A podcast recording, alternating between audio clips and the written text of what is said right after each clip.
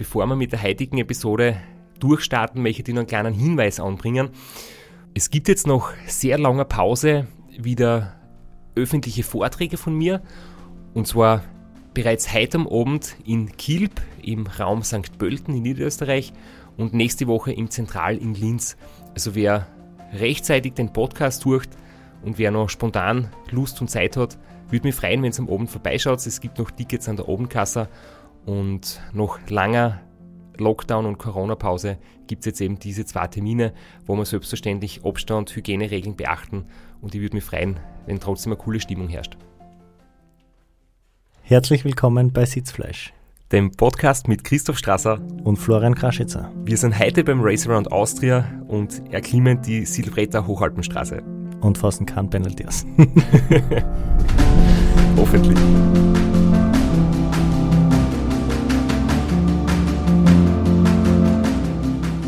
Falls jemand gute Ohren hat und wartet aufs Abflussrädel, das wird heute nicht hören, weil wir sind im brandneuen Studio von der Podcast-Werkstatt.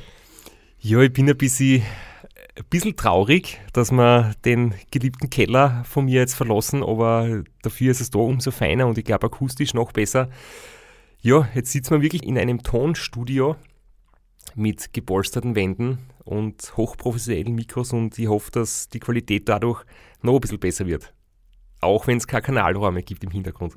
Bevor wir jetzt wieder was rar reden, möchte ich ganz kurz erzählen, was in der letzten Woche passiert ist.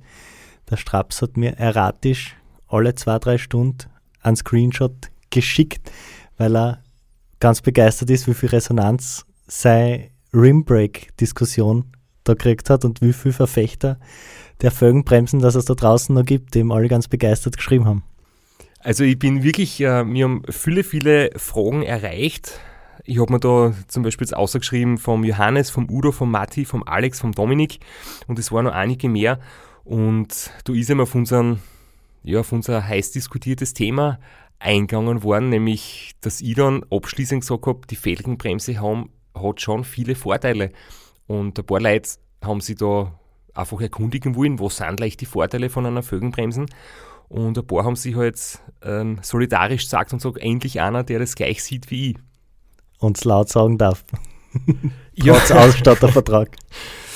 Ja, trotz Ausstattervertrag, da muss ich dazu sagen, ähm, wie jeder weiß, bin ich ja von Specialized gesponsert und sehr, sehr glücklich und zufrieden mit den Bikes. Das sind wirklich absolute super Radl für jeden Zweck, also vom Zeitvorrat, vom Roubaix und vom Tarmac, mit denen ich unterwegs bin, abgesehen. Aber ich glaube, die Diskussion, ob Fögenbremsen oder Scheibenbremsen hat absolut gar nichts mit dem Hersteller zu tun. Es ist einfach in der ganzen Branche, im ganzen Sport mittlerweile angekommen.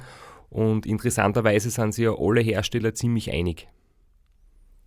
Ja, und du schwörst auf die, auf die Felgenbremsen. Also dann führe es jetzt nochmal aus. Was sind deiner Meinung nach die Vorteile? Die unbestreitbaren Vorteile? Es gibt natürlich Vorteile für beide Systeme, aber es ist nicht so, dass die Felgenbremsen keine Vorteile hat. Also das, was natürlich für mich ähm, bei einem Rennen einfach wichtig ist, ist abgesehen vom deutlich geringeren Gewicht, auch, dass man im Falle eines Defekts oder von einem Botschen sehr schnell ist beim Laufradlwechsel. Ähm, Schnellspanner auf, Laufradwechsel, es muss nichts zentriert werden, es kann kein Bremsen schleifen, es ist äh, kein Problem mit dem Drehmoment beim, beim Schließen vom ähm, Laufrad. Wenn es passiert, dass man einen Seitenschlag hat, kann man bei der Föhnbremsen einfach die Bremsen öffnen und es schleift nichts. Bei der Scheibenbremsen ein kleiner Seitenschlag oder wenn sie nur die Scheiben verzirkt durch eine hitzige Abfahrt, dann hat man das Problem, dass die Scheiben leicht eiert und dann schleift es permanent. Die Wartung ist einfach am Dachträger. Ich glaube, du hast auch das schon oft genug mitgemacht, oder wie einfach das ist, wenn man ähm, Fögenbremsen, die Gabel am Dachträger montiert vom Auto oder, oder wie, wie umständlich das ist, wenn es dann die Steckachse von der Scheibenbremsen durchfadeln musst. Ja, nicht nur das, aus Crew-Sicht, das Allerwichtigste ist, glaube ich, die, Achtung, schwieriges Wort, ich probiere es beim ersten Mal zu schaffen, Interkompatibilität der Laufräder Sehr untereinander. Also wir haben jetzt beim, beim letzten Ram haben wir das Problem gehabt, dass wir für jedes Radl zwei eigene Laufradsätze mit haben müssen weil man nicht wie die Jahre davor einfach für die Felgenbremsen alle Laufradeln auf alle Radeln draufgekriegt haben. ja, da muss man eben seinen ganzen Fuhrpark und sein ganzes System umstellen. Ich habe auch den Eindruck gemacht, das haben wir vorher jetzt schon besprochen.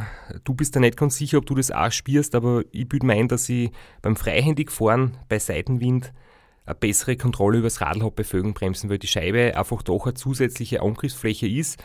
Der Schwerpunkt ist etwas niedriger und ich muss sagen, ich fühle mich, wenn ich mal mit beiden Händen mal die Jacken zumache oder im Trikot hinten was einstecke oder was hernehme, etwas sicherer, wenn ich auf der Fögenbremsen bin, da ich mehr Kontrolle über das Radl.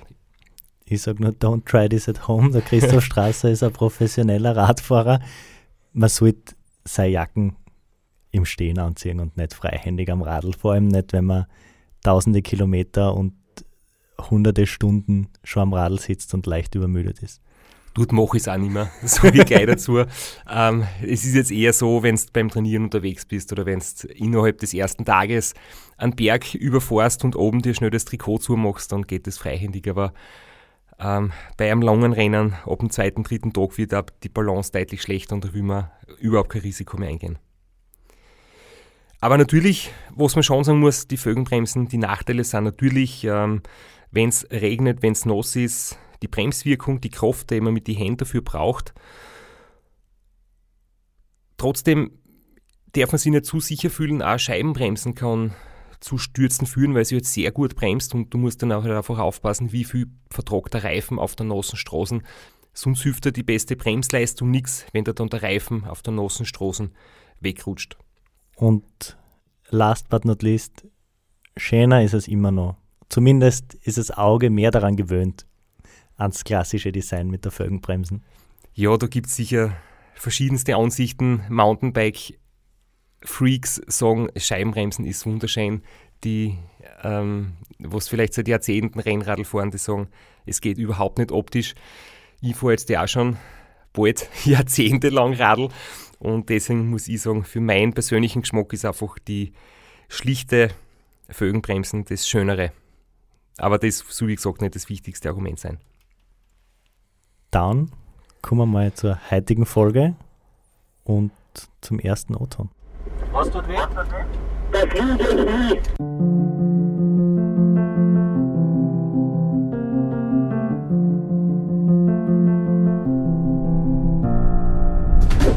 so. Du musst nicht wissen, wie der Reden verstanden haben. Ähm, schaffst du das ein paar Minuten allein? Ja, freilich. Ja, gut. Also auf der Straße bleiben, nach Kalkür. Und was da noch ist? Richtung Ziel weiterfahren, oder? Ja, aber aber kleine Zwischenziele setzen. Was du in Galtür machst, ist uns nämlich egal, das ist unser Zwischenziel. Und dann ist das Problem der Tagschicht. Es war eine geile Schicht.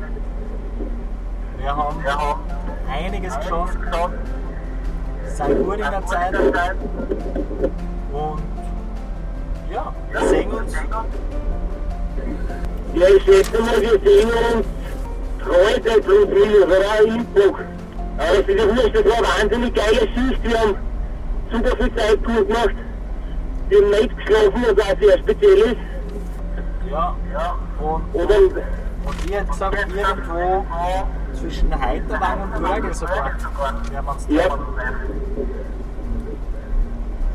Also dann, wir fahren vor. Oder willst du jemanden extra sprechen? Oder kann ich für die ganze Nachtschicht sprechen? Grüßen. Ich krieg so eine Faust vorbeifahren. Okay, ja. Und ich möchte mich noch bedanken bei der Raiffeisenbank Technics für die Unterstützung und bei meinen Eltern. Und bei allen, die mich kennen. Nachtschicht auch.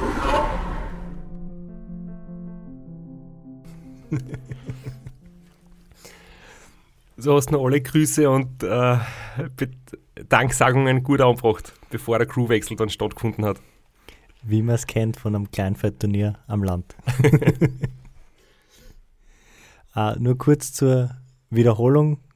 Die letzte Folge haben wir beendet im Inntal. Wir sind das Inntal Richtung Innsbruck gefahren und das ist jetzt schon die, das Ende der Nachtschicht. Also müssen wir jetzt einmal die Nacht vor dem Crewwechsel kurz Revue passieren lassen, weil da war einiges los. Da war tatsächlich einiges los. Für mich ist immer die Umfahrung von Innsbruck ganz äh, anstrengende Geschichte. Das haben wir in der Episode, wo der Michi Nussbaumer zu Gast war, auch schon kurz besprochen. Da ist es halt wirklich extrem kurze, aber steile Anstiege, viele Höhenmeter, wenn man da südlich von Innsbruck ähm, durchfährt und das Wetter war halt auch alles andere als optimal zu der Zeit. Finster war es und egal die wievielte Teilnahme das ist, die Ortsdurchfahrt Innsbruck immer noch eine Challenge, obwohl man es weiß, obwohl man es am Navi hat, obwohl man das Roadbook hat man ist trotzdem immer wieder ein bisschen angespannt, weil man sich so schnell verfahrt Und vor allem, weil es halt wirklich sehr kalt war und geregnet hat und in der dunklen Nacht auf regenloser Straßen sieht man die Markierungen nicht gut durch die Stadt durch. Dann die ganzen Umfahrungen, die steilen Anstiege nach Altrans, nach Sistrans, nach Axams und so weiter. Die waren eine ordentliche Challenge und das erste Mal so ein bisschen Ruhe eingekehrt ist eigentlich wieder Ruhe unter Anführungszeichen bei der Anfahrt aufs Kühtei, weil du einfach wieder etwas einfacher wird von der Streckenführung her. Wir fahren, wir bleiben auf der gleichen Straße und wir können uns wieder so ein bisschen sammeln und die sind wieder her der Lage. Ja, da ist tagsüber schon weniger Verkehr als in der Nacht, gar kein Verkehr mehr, aber eben Insta, äh, Intal und Innsbruck ist egal zu welcher Tages- und Nachtzeit, da ist immer viel Verkehr und immer viel los und man merkt dann auch so richtig, wenn man dann anfährt auf, auf Anstieg Kütei, wie so alles ein bisschen overfährt und ruhiger wird. Und das ist echt ganz angenehm. Ich kann mich ganz genau erinnern, es war der Weg zum Kütei so wie immer, abgesehen davon, dass er extrem schwierig ist, weil einfach der steilste Anstieg im ganzen Rennen ist es Kütei. Das ist ja das, was ich vorher immer sage, dass nicht der Glockner der schwierigste Anstieg ist, sondern für mich persönlich ist es einfach das Kühteibe. Da hast du diese 23% Passage drinnen und noch dazu geht es dort gerade, also keine Serpentinen, wo man sich ein bisschen erholen kann in die Kurven und das ist einfach echt schwer und das Schöne daran war aber, es war sternenklar, also es hat dort das, war sternenklar? Es hat jedenfalls zum Regnen aufgehört. okay. uh, ich kann mich erinnern, es war eine wunderschöne Nachtstimmung, es ist endlich wieder trocken geworden und es war halt einfach der Mond, die Wolken, ähm, die Sterne hat man ein bisschen gesehen. Es war eine sehr schöne Atmosphäre. Das hat das Fahren wieder etwas erleichtert. Nur das Problem war, dass es da nicht wirklich teilweise sehr dunkel geworden ist rund um mich. Und das liegt nicht nur daran, dass unser Zusatzscheinwerfer ausgefallen ist, weil der ist schon am Gerlospass ausgefallen, sondern jetzt haben wir auch noch richtige Probleme mit dem Auto gekriegt. Und zwar hat die Handbremsen zum Schleifen begonnen und wir haben da einiges zu tun gehabt, das Auto wieder herzurichten, zumindest fahrbar zu machen. Jetzt, wenn, wenn ich die fragen ist denn das passiert? Ich meine, ähm, bergauf wird ja eigentlich die Handbremsen nicht benutzt. Hat er einfach trotzdem zum Spinnen angefangen oder hat sie bei den kurzen Zwischenstopp einmal die Handbremsen gezogen? Naja, nachdem es so steil ist und du sehr langsam fährst und wir diesmal kein Auto mit Automatik gehabt haben, sondern ein Schaltauto, haben wir in den ganz steilen, ganz langsamen Passagen immer wieder mal ein bisschen warten müssen, bis du aus dem Scheinwerferlicht rausgefallen ist, bist und dass man dann wieder zufahren kann, dass man die Kupplung nicht komplett ruinieren. Und irgendwo da dann dürfte es passiert sein, dass die Handbremsen stecken geblieben ist. Und am Anfang haben wir es natürlich nicht gemerkt, haben wir gedacht, oh, geht ein bisschen schwer, aber es sind 23 Prozent, das ist ein großes, schweres Auto, kann man ruhig ein bisschen Zwischengas geben. Und irgendwann hat es dann angefangen, so verbrennt und metallisch zu riechen. Und dann haben wir uns das erste Mal Sorgen gemacht. Das, da haben wir im Prinzip das Reglement dann ausreizen müssen. Das besorgt ja, dass in der Nacht grundsätzlich immer das Auto und der Radlfahrer eine Einheit bilden müssen, dass du mit dem Rad, dass ich mit dem Rad besser gesagt, nicht aus dem Scheinwerferlicht vom Auto fahren darf. Außer bei sehr steilen Bergen darf man, um das Auto zu schonen, den Radlfahrer ein bisschen weiter vorausfahren lassen und dann mit dem Auto wieder nachkommen. Und genauso habt ihr mir das dann erklärt. Habt mir ein bisschen getröstet, dass das eh alles nicht so schlimm ist. Und ja, dann bin ich halt teilweise äh, ein, 200 Meter vorausgefahren, es war stockfinster, ich habe irgendwie nur über den Funk euch noch gehört, dass ihr gerade fleißig am Werken seid und habe euch vertraut, dass ihr das wieder hinbringen werdet. Ja, du hast zwar eine gute Crew einkauft, aber Automechaniker ist keiner in der Nachtschicht und wir haben dann ein bisschen herumprobiert. Im Endeffekt haben wir es nicht lösen können und sind mit schleifender Handbremsen auf die Basshöhe Kütei aufgefahren.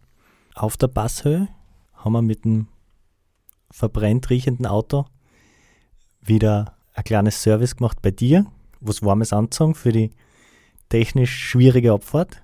Und du hast da auf deinen kleinen runden Knopf am Garmin gedruckt und hast ein paar Werte für uns jetzt. Ja, es ist ein kleiner eckiger Knopf auf meinem Garmin Edge 530, darf ich ja kurz erwähnen. Ähm, und da bin ich auch sehr froh, weil wir vorher gerade über Fögenbremsen, Scheibenbremsen geredet haben, könnte man jetzt theoretisch auch philosophieren, ob bei den Garmins ein Touchscreen cool ist oder das mit den Tasten. Da bin ich auch der traditionelle Fan mit den Tasten, weil das spürst du auch, wenn es finster ist und musst nicht immer hinschauen, um was zu drucken. Jedenfalls, nachdem ich diese Tasten gedruckt habe, ähm, ist mir angesagt worden, dass die Durchschnittsleistung im Anstieg war immer noch 209 Watt, also das ist jetzt schon eher auf der überschaubaren Seite zu dem Vergleich, was ich am Anfang gefahren bin. Aber die Leistung insgesamt vom Start bis zur Passhöhe Küdei waren 218 Watt. Und das war über 55,5 Stunden, also zwei Tage und siebeneinhalb Stunden haben wir bis dorthin braucht. Finde das doch einen, einen recht guten Wert. Und ja, einfach das zu sehen mit den Zwischenzeiten, wo der Vorsprung auf Platz 2 und 3 nach wie vor sehr günstig war. Das war eine super Motivation dann für die Abfahrt. Ja, und wir haben uns dann weniger Sorgen ums Auto gemacht, weil wir gedacht haben, bergab werden wir die Handbremsen jetzt nicht brauchen und die wird sich schon abschleifen, so dass wieder geht. Und tatsächlich ist es dann mehr oder weniger genauso gekommen. Zumindest haben wir bis ins Ziel keine Probleme mehr mit der Handbremsen gehabt. Wir haben sie aber auch nicht mehr benutzt, aber wir haben zumindest das Auto noch fahren können. und ich bin auch wieder froh, dass ihr mir davon gar nicht so viel erzählt habt. Ich habe das nur so am Rande mitgekriegt, ähm, dass du irgendwas ein bisschen war, aber es hat immer kassen, ja, ist nicht so schlimm. Und jetzt im Nachhinein fällt mir nämlich auch noch eine andere Geschichte ein vom Thorsten Weber, von einem Teilnehmer beim Race Austria 1500. Das ist sozusagen die mittlere Strecke, wo man nach dem Glockner direkt ins Ziel fährt. Und bei ihm ist an zweiter Stelle liegend im Großglockner Anstieg genau das passiert. Da war Edi Fuchs in Führung, der dann schlussendlich gewonnen hat. Der Thorsten Weber auf Platz 2, kurz dahinter. Und als er möglicherweise zur Attacke angesetzt hat oder zumindest immer näher gekommen ist, hat das Auto von ihnen eine komplett grobe Panne gehabt. Da war, glaube ich, Getriebeschaden. Und dann war für den Thorsten zuerst einmal eine Zwangspause nötig und kurz danach war es aussichtslos. Das Auto hat müssen abgeschleppt werden. Es war das zweite Auto nicht in der Nähe und das Rennen war dann für ihn zu Ende. Und so willst du ein Rennen echt nicht beenden und das kann man leider fast nicht verhindern, gerade wenn man mit einer kleineren Crew am Start geht und jetzt nicht Zehntausende Euros investieren will in so ein Rennen, dann ist man abhängig von dem einen Pacecar, das man hat. Beim Ram haben wir eigentlich zwei vollwertige Pacecars, um bei einer Autopanne, beim Mietauto, wo man noch weniger Einfluss darauf hat, weiterfahren zu können. Beim Ra als Europäerinnen, so wie wir das betreiben, wäre wär bei einer Pacecar-Panne für uns das Rennen abbeendet. Also das ist leider ein Risiko, das man nimmt. Ja, ich habe selber, wie das vom Thorsten äh, gelesen und, und, und auch seine, ähm, du hast auch einen Podcast drüber gegeben, mir das angehört habe, haben wir gedacht, eigentlich ist es irre, man müsste sich doch besser für diesen Fall der Fälle vorbereiten, so wie wir es in Amerika machen. Da ist zum Beispiel eine Grundregel, ähm, das Medienteam, sprich die mit dem zweiten Auto unterwegs sind, die dürfen nicht weiter weg als ähm, eine gewisse Anzahl Kilometer, damit sie bei einer Autobahn bald bei uns sind und übernehmen können. Aber wie du sagst, beim Racer und Austria ist es halt einfach echt schwieriger. Da kann man das quasi nicht mit dem Ablauf in, in ähm, Race Across America Stil vergleichen, so richtig. Vor allem, weil man meistens mit Privatautos unterwegs ist und nicht und sie nicht zwei Autos mietet für ein so Rennen, weil es einfach ein zu großer Aufwand wäre. Aber was wäre zum Beispiel bei uns gewesen, jetzt ernsthaft, wenn das Auto am Kühtei mitten in der Nacht am Berg komplett äh, zu stehen kommen wäre? Hätten wir zum, zumindest telefonisch das zweite Auto erreicht, oder? Und die Crew hätte quasi uns ablösen kommen können. Ja, wir haben Crew, Crew gewechselt in Zell am See kurz danach. Das heißt, die Crew war jetzt zumindest innerhalb von zwei Stunden im Auto. Sie sind ein Stück vorgefahren um zu schlafen. Sie wären in zwei Stunden jedenfalls da gewesen und werden weiterfahren können, aber es haute das Rennen halt schon ziemlich zusammen. Ja. Und das war ja heuer das Glück, dass wir eben nicht mit einem Wohnmobil gefahren sind. Weil mit einem Wohnmobil als zweites Auto kannst du es nicht fertig fahren. Weil es sind immer nur einige Passagen, wo das Wohnmobil gar nicht fahren darf. Und es ist auch einfach unpraktikabel. Du kannst so ein Rennen nicht betreuen aus einem Wohnmobil aus. Was mir bei der Abfahrt vom Kühtei auch immer zugute kommt, ich bin seit acht Jahren mittlerweile jedes Jahr im Ötztal drinnen für ein bis zwei Wochen als Radguide. Da kommen dann Radlfahrer, die für den Ötztal-Marathon trainieren, zu, ins, ins Hotel und ich fahre dann mit den Teilnehmern der Ötztaler, Ötztaler Radsportwoche ja, in, im Ötztal herum, auf dem Rettenbachgletscher, aufs Timmelsjoch und wir fahren die Ötztal-Marathon-Runde in zwei Tagen ab. Von dem her ist es dort sowas wie, ich will nicht sagen Zweitwohnsitz, weil das ist Borrego Springs, aber vielleicht so der Drittwohnsitz.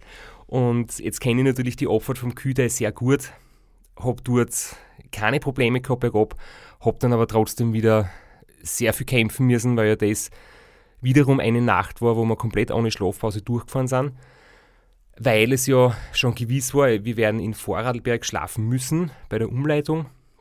Und deswegen haben wir diese Nacht eben durchgekämpft und dementsprechend war es dann schwierig, vor allem im Flachstück vom Ötztal auswärts bis nach Landeck. Das war ein ziemlicher Kampf, aber wie wir dann Landeck erreicht haben, hat es wieder einiges zu tun gegeben und vor allem gute Nachrichten, weil es gute Zwischenstände gibt. Bevor ich zu den Zwischenständen komme,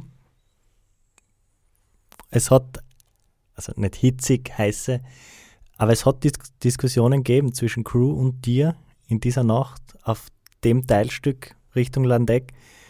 Legen wir noch eine Schlafpause ein, beißen wir durch und schlafen dann auf der Bielerhöhe, Bielerhöhe am Weg zur, äh, bei der Umleitung, von der wir schon gewusst haben.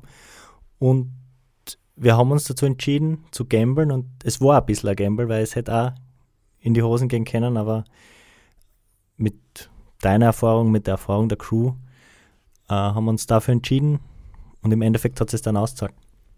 Also in die Hosen gehen, das klingt jetzt so ähm, nach ganz großem Risiko oder nach Gefahr, das haben wir letztens schon besprochen, dass wir im Straßenverkehr sicher vorsichtig sind, aber dass wird einfach ein wütkörperlicher Einbruch kommt, das hätte passieren können. Und mit in die Hosen gehen habe ich auch gemeint, dass man dann im schlimmsten Fall eine halbe Stunde vor der geplanten Umleitung und Schlafpause schlafen hätten müssen. Dann hätten wir innerhalb von einer Stunde zwei Schlafpausen gemacht. Das war das Risiko, das wir gegangen sind. Also nicht äh, körperliches Risiko oder äh, Risiko im Verkehr. Das, das war immer managebar, aber es war eher ein taktisches Risiko, dass wir dann zu kurz hintereinander zweimal schlafen müssen, weil wir es zu weit gepusht haben und zu weit gefahren sind ohne Schlafpause.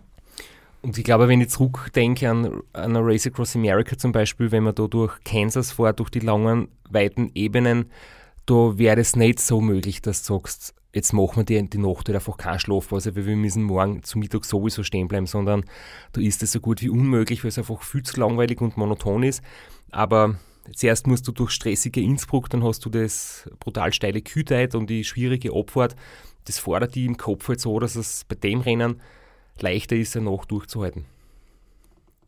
Dann wird es aber schwierig auf der Fahrt das Ötztal raus Richtung Landeck und da haben wir gekämpft gegen die Müdigkeit und dann haben wir das Glück gehabt, dass in Landeck kurz danach am Beginn der Auffahrt zu dämmern begonnen hat und dann waren wir uns sicher, dass wir das durchdrucken bis zur geplanten Schlafpause. Aber jetzt würdest du uns noch die Zwischenstände sagen von der Zeitstation in Landeck. Ja, und diesmal muss ich es nicht selber überlesen, sondern du warst so gut und hast es mal direkt hingeschrieben, dass keine Fehler passieren.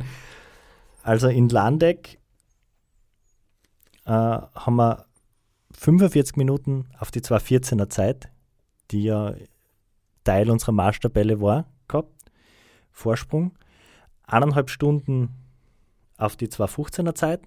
Also wir waren wirklich sehr gut im Plan. Die 215er Zeit zur Erinnerung ist ja der Streckenrekord aus dem Jahr. Und fünf Stunden Vorsprung auf Müller und Steinberger, die quasi gleich auf waren bei der Time Station in Landeck. Und weitere dreieinhalb, das heißt gesamt achteinhalb Stunden Vorsprung auf den Diseviskur. Und das war erstens natürlich sehr, sehr erfreulich, dass der Vorsprung so groß war ähm, auf Platz 2 und 3 und 4. Aber ich habe da auch schon mir überlegt, okay, Robert Müller wird immer schneller. Der war am Glockner fünf Stunden hinten. Er ist jetzt nach wie vor fünf Stunden hinten, ist mittlerweile schon quasi gleich auf mit dem Rainer Steinberger. Das heißt, er ist eigentlich von Platz 4 auf Platz 2 nach Fuhren gefahren. Und offensichtlich hat er noch einiges vor und hat er noch einiges an Reserven in sich. Also da war ich schon unterbewusst ein bisschen nicht verunsichert, aber zumindest überrascht und habe ich sehr interessant gefunden, wie gut der Robert Müller unterwegs ist. Und er ist potenziell auch der stärkere Bergfahrer als du. Das hast du natürlich auch immer im Hinterkopf. Du hast doch wahrscheinlich 20 Kilo mehr als er. Das hat man dir auch ein bisschen angemerkt. Also es war jetzt nicht so, dass die das negativ runterzieht, aber so einen positiven Push hat er das gegeben. Das hat man auch gemerkt, wie man den Angriff, auch wie wir die Silhouette in Angriff genommen haben. Ja, und ich habe einfach da schon gemerkt, und das ist die nächsten ähm, Stunden dann noch viel deutlicher geworden, ich darf mir jetzt einfach auch keine Schwäche erlauben, weil sonst ist der Robert Müller in kürzester Zeit oder aufgeschlossen und das möchte ich dann doch, wenn möglich, vermeiden. Vielleicht möchtest du kurz beschreiben, diese Time Station von Landeck bis auf die Silvretta Passhöhe. Das Batzenauental hat jetzt in, im letzten halben Jahr viel schlechte Presse gekriegt, aber vielleicht Kannst du mal was Positives drüber sagen?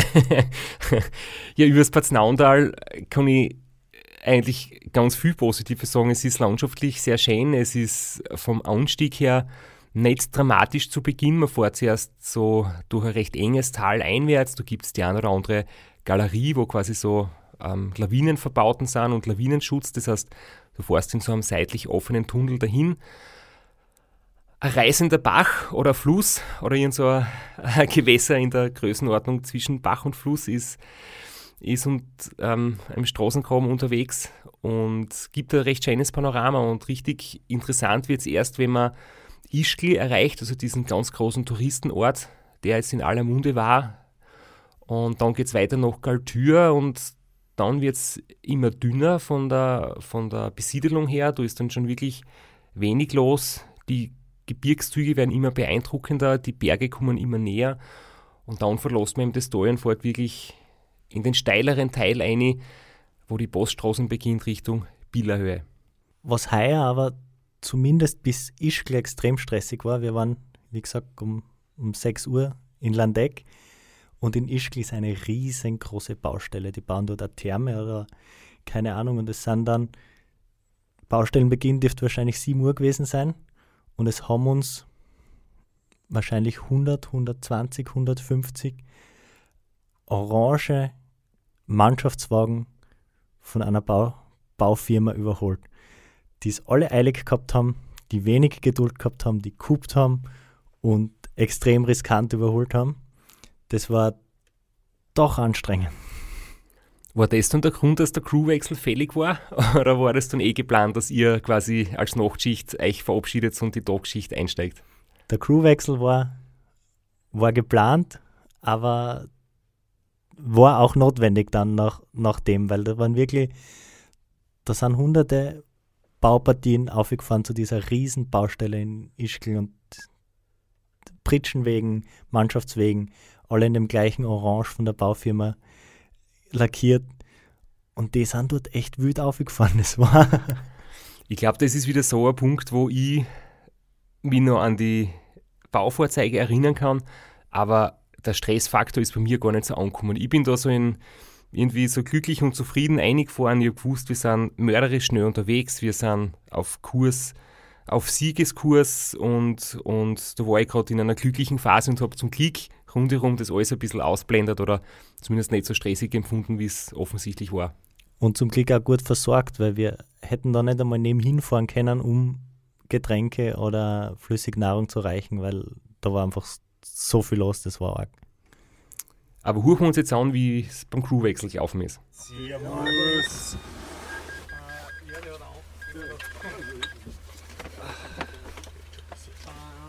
Ja, Finger weg von der Handbremsen. Ja, bitte die Handbremsen nicht mehr anziehen.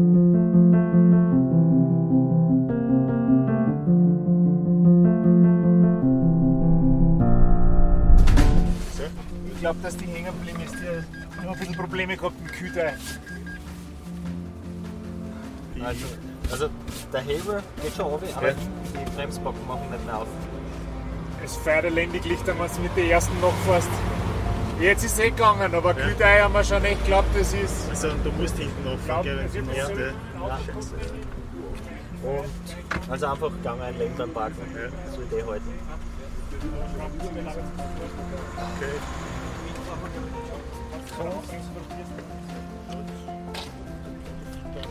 Ja, er hat jetzt wieder verfangen. Aber geschlagen da nicht mehr, kann ich nicht Nein. Und jetzt die stressige Dings wird äh, da nach der Abfahrt. Äh, von da. Von unten bis aus. Das ist circa eine Stunde, so ruhig. Ja.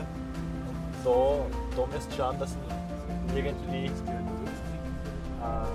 nachhaltet.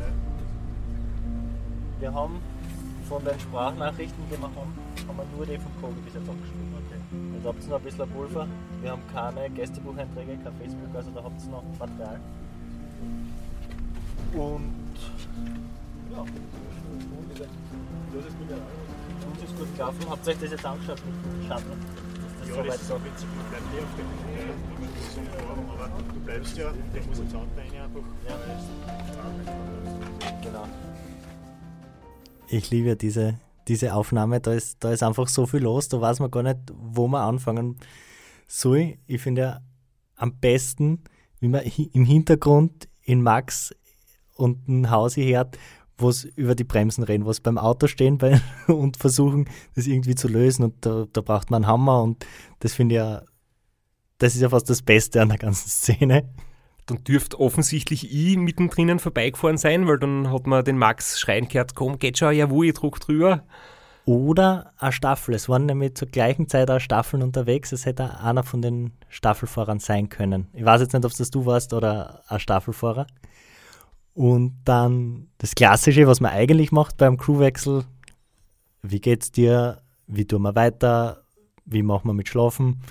Und wie machen wir den Shuttle? Also da ist eigentlich alles drin und ich finde die Aufnahme einfach so gut. Und da fällt mir eben wieder ein, dass ich mir wirklich vom Kogi, der beim Race Across America immer unser Teamchef war und heuer nicht dabei war, ähm, diese Tonaufnahme vorgespielt hat. Der hat da leider, der hat da ein Lied gedichtet, das wir leider nicht vorspielen dürfen oder können. Und nicht, weil es so dumm ist, sondern wahrscheinlich wegen Copyright-Problemen. Und es hat sicher nichts damit zu tun, dass es vielleicht nicht ganz jugendfrei ist. Das ist auch nicht der Grund. Aber es hat zumindest für Unterhaltung gesorgt und dir ein bisschen von deiner Müdigkeit abgelenkt. Und die haben mir wirklich darauf gefreut, dass sie für die nächsten schwierigen, einsamen Stunden vielleicht, dass es da noch viel anscheinend in eurer Hinterhand gibt an Nachrichten, die mich aufbauen und motivieren. Aber die Auffahrt bis zum höchsten Punkt der Silvretta, Hochalpenstraßen, nämlich der Billerhöhe, die hat wirklich gut funktioniert. Also das letzte Stück sind dann eh nur ein paar Kilometer, wo es wirklich nochmal steiler wird mit der neuen Crew. Es war wenig Verkehr, es war das Wetter zum Glück trocken, aber halt sehr unattraktiv für Ausflügler oder für Besucher. Das heißt, wir haben da ziemlich äh, schöne Straßen gehabt mit wenig Verkehr, der uns gestresst hätte. Und dann habe ich oben recht bald die Billerhöhe erreicht. Und dort hast einen ungeplanten oder doch geplanten Boxenstopp einlegen müssen. Er war nicht geplant, aber er war nicht mehr aufschiebbar. Sagen wir so, wir kommen jetzt wieder mal zu einem ja, Thema, das sehr wichtig ist, über das man vielleicht nicht so gern und so in bildlicher Sprache sprechen muss, aber ja, es geht ums Klogen. Wir haben vor ein oder zwei Episoden schon mal geredet, was der Alkoholiker Porsche ist oder der Buschenschank Ferrari. Und da haben wir das Thema schon irgendwie angesprochen gehabt. Ja, und du hast dann auch gesagt, dir steht der Bauch schon ein bisschen. Ja. Wie eben jemanden, der so einen Bierbauch hat. Ähm, und auf der Billerhöhe war es soweit. Also da war im Prinzip die einzige Toilettenpause großer Natur. Und wir werden nach dem Rennen in der Analyse noch ein bisschen was dazu erzählen, warum das eigentlich schon sehr interessant ist und wichtig ist. Ich bin ja immer mit Flüssignahrung unterwegs, mit dem Ensure, schon seit vielen Jahren eigentlich bei allen Rennen. Und die Vorteile davon sind nicht nur gute Kalorienzufuhr, leicht verdaulich, gute Versorgung vom Körper, sondern auch, man muss definitiv weniger oft aufs Klo gehen. Und ich bin jetzt in den dreieinhalb Tagen ein einziges Mal am Klo gewesen. Und das ist ein Vorteil von der Hygiene her, von Zeitverlust und so weiter. Also das macht schon einen großen Unterschied, ob man öfters aufs Klo gehen muss oder noch einmal. Und es entlastet auch die Oberschenkel, wenn man nicht so oft aufs Klo gehen muss. ja, das kommt noch dazu. Aber dann Silvretta runter, Silvretta Hochalpenstraße von der Vorarlberger Seite, das ist eine wunderschöne Opfer. Das ist eine wunderschöne Panoramastraßen mit wunderschönen Serpentinen, traumhaft zum Fahren mit dem Radl. Stressig im Pacecar, aber echt eine geile Abfahrt einfach. Ich glaube, das ist sogar für mich eine der schönsten Abfahrten und mich wundert es eigentlich, dass diese Passage, die Abfahrt von der Billerhöhe obi Richtung Bludenz, nicht berühmter ist oder populärer, wenn man immer wieder so liest, die schönsten und beeindruckendsten Passstraßen und die schönsten Anstiege der Alpen, gehört für mich dort hundertprozentig dazu. Vielleicht ist es nicht so populär, weil es ähm, keine große Verkehrsverbindung ist wie der Großglockner oder weil es nicht bei den großen Radlrundfahrten wie beim Giro oder der Tour im Programm ist, aber ja, vom Schönheitsfaktor, vom Panorama her wirklich einmalig und ein echter Tipp für jeden, der mal sagt, er möchte in Österreich wirklich schöne Anstiege fahren oder im Abfahrten oder vielleicht auch beides, wenn man oben umtrat. Und dann kommt aber eine ganz schwierige Passage, die man im Roadbook nicht sieht, die man im Höhenprofil nicht sieht, die wir aber jetzt in vielen Rennen Erfahrung herauskristallisiert haben, dann folgt so langsam geschmiert ewig dahin. Wir haben es auch im, im Einspieler kurz gehört. Da ist wichtig, dass man dich wachhaltet und motiviert, weil das ist so eine Passage, da wirst so müde jedes Mal. Das ist ja wirklich eine der schwierigsten Passagen, weil bergab fahren, ohne wirklich treten zu müssen, man ruht dahin, man ist verleitet im Kopf dazu, dass man sich irgendwann der Müdigkeit nicht mehr entgegenstemmt und wenn du vom Kreislauf her bergauf fahren musst, ist es anstrengend, es tut dir vielleicht das Knie weh und, und es ist echt Sache, aber bergab ist es einfach nur gefährlich, dass man wenn man sich zu wenig anstrengt, dass man einschläft. Und jetzt kommt eben dazu, heuer war es insofern ein bisschen leichter. Es hat zwar, es war tagsüber, es war so circa 10 Vormittag, wie wir nach Bludenz ausgefahren sind, aber es hat dort wieder ordentlich geregnet. Also auf der Silvretta oben, auf der Billerhöhe hat der Regen wieder eingesetzt, Abfahrt wieder im Regen, war wiederum einmal froh über die Scheibenbremsen in der Passage. Und dann das Tal auswärts im Regen, das Geplätscher am Höben und die Regentropfen im Gesicht und in die Augen, das sind unangenehm und nervig, helfen aber ein bisschen beim Mund bleiben. Und die Jahre davor war es oft noch schwerer, weil da war es auch in der Nacht. Da haben wir den Start quasi zwölf Stunden ähm, verzögert gehabt. Das war deine Erfahrung nach dem Crewwechsel. Die Nachtschicht hat auch aus ihren Fehlern gelernt und hat, wir haben uns dann gleich gesagt, wir suchen uns gleich da herum was, in Galtür was, wir fahren irgendwo in den Wald und schlafen ein paar Stunden. Nur leider habe ich nicht sehr lang geschlafen, weil nach zehn Minuten ist der Anruf von der Rennleitung gekommen. Und da hat sie was angebahnt, was uns dann später dann tatsächlich den, den Penalty eingebracht hat. Also wir haben ja schon einen gehabt für den unprofessionellen Auftritt am Start, anders kann ich es nicht sagen. Und ich habe dann einen Anruf gekriegt von der Rennleitung, ziemlich erbost, dass wir im Kütai zu laut über die Lautsprecher mit dir kommuniziert haben. Und zwar über das erlaubte Maß von Wegansagen hinaus. Und ich habe mir dann auf die Spitzfindigkeiten im Regelbuch irgendwie hinausgeredet und gesagt, ja, es war nur, äh, es waren nur Wegansagen und notwendigste Kommunikation. Aber es war ganz klar, dass das eine deutliche Verwarnung ist und dass wir uns nichts mehr erlauben dürfen. Und ich habe das dann sofort der Tagschicht kommuniziert und wir sind dann sofort umgestiegen auf reinen Funkverkehr. Die Außenlautsprecher haben wir dann ab dem Zeitpunkt nicht mehr benutzt. Ich habe jetzt gerade nochmal nachgeschaut, wir waren zwischen drei und vier in der Früh im Aufstieg zum Kütei. Also eine Uhrzeit, wo man vermeintlicherweise glaubt, man stört niemanden und vor allem in der Gegend, wo kein Mensch wohnt. Aber ich muss jetzt auch im Nachhinein sagen, es ist für mich immer wichtig, dass man auch in der Natur kein, kein Störfaktor ist, also kein leeres Getränk wegschmeißen, nicht irgendwann Müll wegfallen oder abfallen lassen. Und es ist schon richtig so, dass man in der, in der Tierwelt nicht zu laut sein soll, weil auch dort ist man ein Störfaktor und das will man eigentlich nicht sein. Und wir haben es auch schon angesprochen und in jedem unserer Zuspieler hört wir können es auch nicht mehr abstreiten. Wir haben das mit den Außenlautsprechern ausgereizt, zu sehr ausgereizt und wird in zukünftigen Rennen von unserer Seite so nicht mehr passieren, da werden wir uns was anderes überlegen. Obwohl du auf die Außenlautsprecher schwörst.